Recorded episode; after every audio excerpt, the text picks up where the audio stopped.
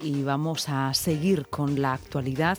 Educación es otro de los focos importantes durante estas semanas y están en este momento los eh, diferentes padres y madres de las FAMPAS de la región de Murcia en una concentración. Han hecho una performance, lo escuchábamos con nuestra compañera en la unidad móvil Carmen Jiménez y volvemos a retomar esa conexión. Eh, hola Carmen, buenas tardes.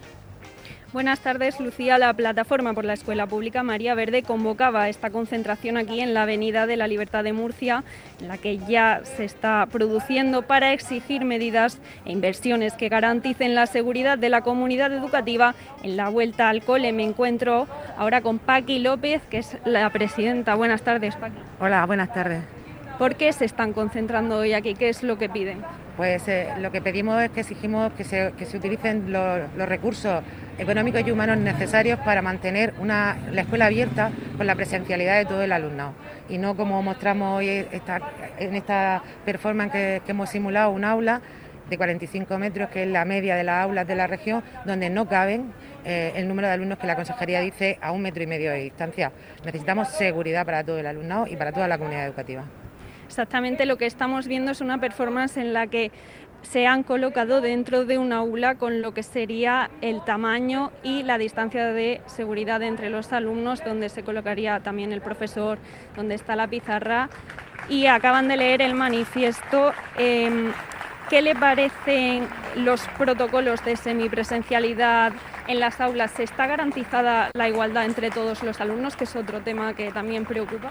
No, no está garantizada. Máxime cuando, cuando, por ejemplo, en las aulas de primaria va a haber alumnos que en su aula haya 20 alumnos, con lo cual van a asistir todos los días al cole y en otros centros en las aulas van a, tener 22, 23, 24, 25 y entonces esos alumnos no van a poder ir los, cuatro, los cinco días de la semana. Esa es la primera desigualdad. Por otra parte, hay alumnado y familias que sabemos que no cuentan con los recursos suficientes para poder conectarse de forma virtual a la educación, con lo cual genera más desigualdad, como ha pasado durante la pandemia. Es necesario la presencialidad de todo el alumnado en, las aulas para, para garantizar la equidad del alumnado. Es decir, no se puede garantizar la seguridad a coste cero. No, a coste cero no, es verdad que se necesitan recursos, se necesitan recursos, se necesitan espacios.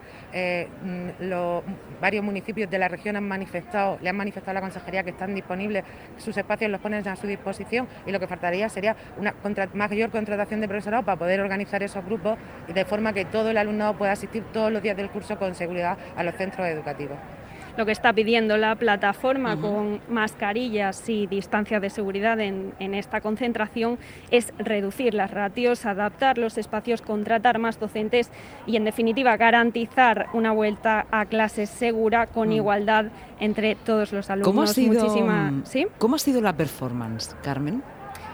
Pues la performance ha sido, em, se han colocado niños eh, dentro del aula, ahora mismo se están colocando también eh, las personas que se están manifestando dentro de la urna y efectivamente podemos ver que la distancia es bastante pequeña. Mm, ¿Por qué han decidido hacerlo de esta forma tan visual?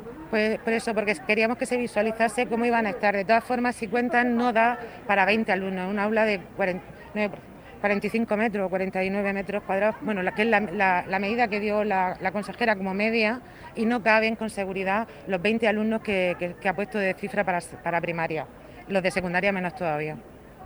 Hemos hablado con Paqui López, presidenta de, la plataforma. Muchísimas gracias por, por estar con nosotros. Gracias a ti. Hasta luego.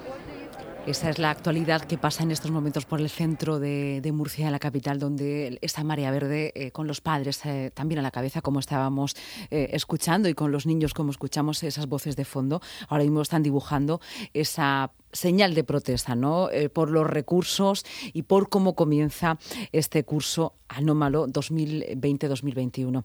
Carmen, compañera, muchas gracias. Muchas gracias, Lucía. Te esperamos en los estudios y luego te escuchamos también en los servicios informativos. Gracias, seguimos.